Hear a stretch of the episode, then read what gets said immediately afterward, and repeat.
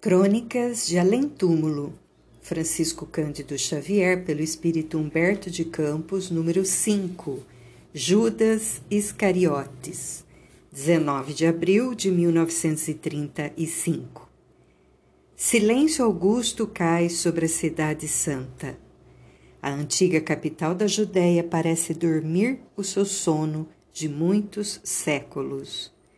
Além, descansa Getsemane, onde o Divino Mestre chorou numa longa noite de agonia.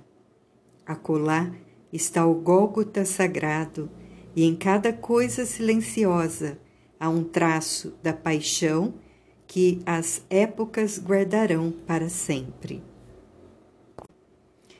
E no meio de e, em meio a todo o cenário, como um veio cristalino de lágrimas, passa o cedron silencioso, como se as suas águas mudas, buscando o mar morto, quisessem esconder das vistas dos homens os segredos insondáveis do Nazareno. Foi assim, numa destas noites que vi Jerusalém vivendo a sua eternidade de maldições. Os espíritos podem vibrar em contato direto com a história Buscando uma relação íntima com a cidade dos profetas, eu procurava observar o passado vivo dos lugares santos. Parece que as mãos iconoclastas de Tito por ali passaram como executoras de um decreto irrevogável. Por toda parte ainda persiste um sopro de destruição e desgraça legiões de duendes, embuçados nas suas vestimentas antigas, percorrem as ruínas sagradas e, no meio das fatalidades que pesam sobre o empório, nota do editor, estabelecimento comercial onde são vendidos diversos tipos de mercadorias, armazéns, armazém, morto dos judeus não ouvem os homens os gemidos da humanidade invisível. Nas margens caladas do Cedron, não longe talvez do lugar sagrado onde o Senhor esteve com os discípulos, divisei um homem sentado sobre uma pedra, de sua expressão fisionômica irradiava-se cativante simpatia. Sabe quem é este? Murmurou alguém aos meus ouvidos. Este é Judas. Judas? Sim. Os espíritos apreciam, às vezes, não obstante, o progresso que já alcançaram, volver atrás, visitando os sítios onde se engrandeceram ou prevaricaram, sentindo-se momentaneamente transportados aos tempos idos. Então mergulham o pensamento no passado, regressando ao presente, dispostos ao heroísmo necessário do futuro.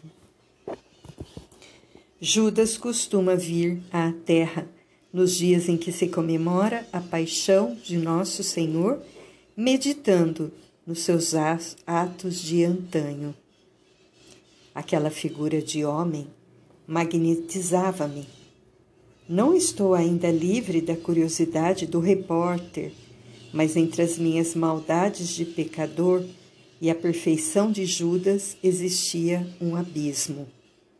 Meu atrevimento, porém, e a santa humildade do seu coração ligaram-se para que eu o entrevistasse, procurando ouvi-lo.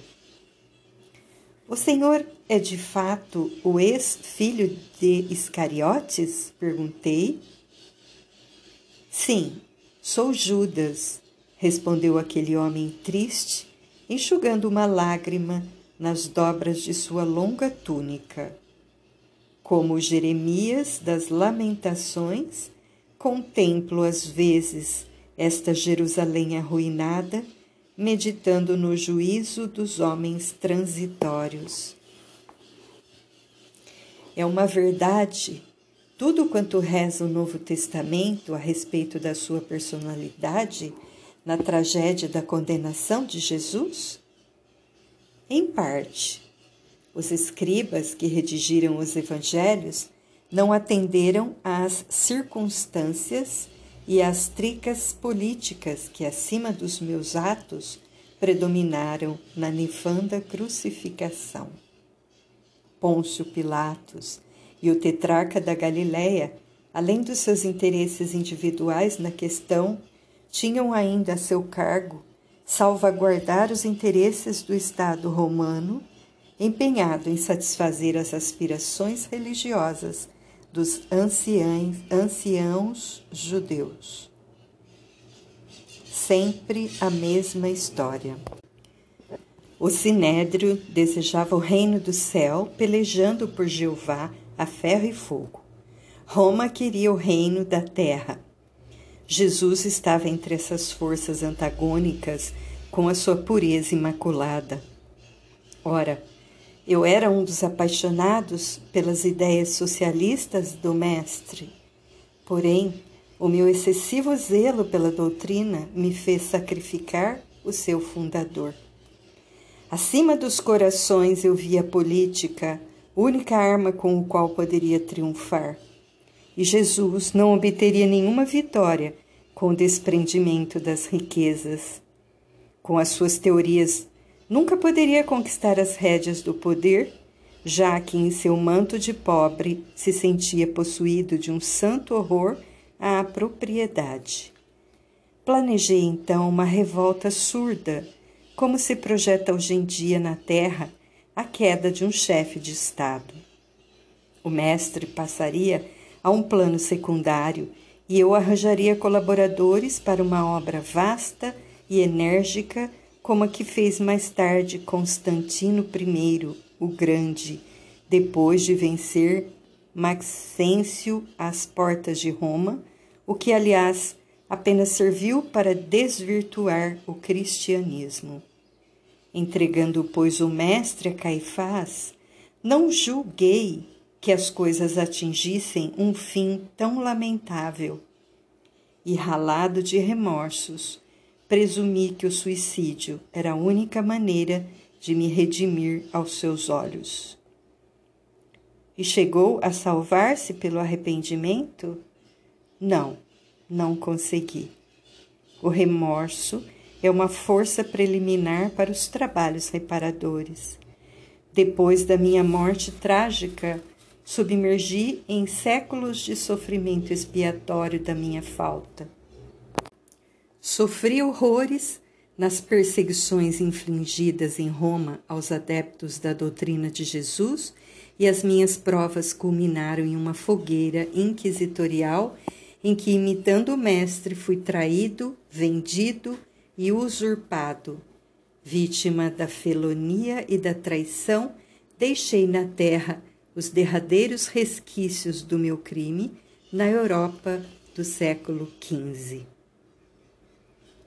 Desde esse dia em que me entreguei por amor do Cristo a todos os tormentos e infâmias que me alvitavam, com resignação e piedade pelos meus verdugos, Fechei o ciclo das minhas dolorosas reencarnações na terra, sentindo na fronte o ósculo de perdão da minha própria consciência.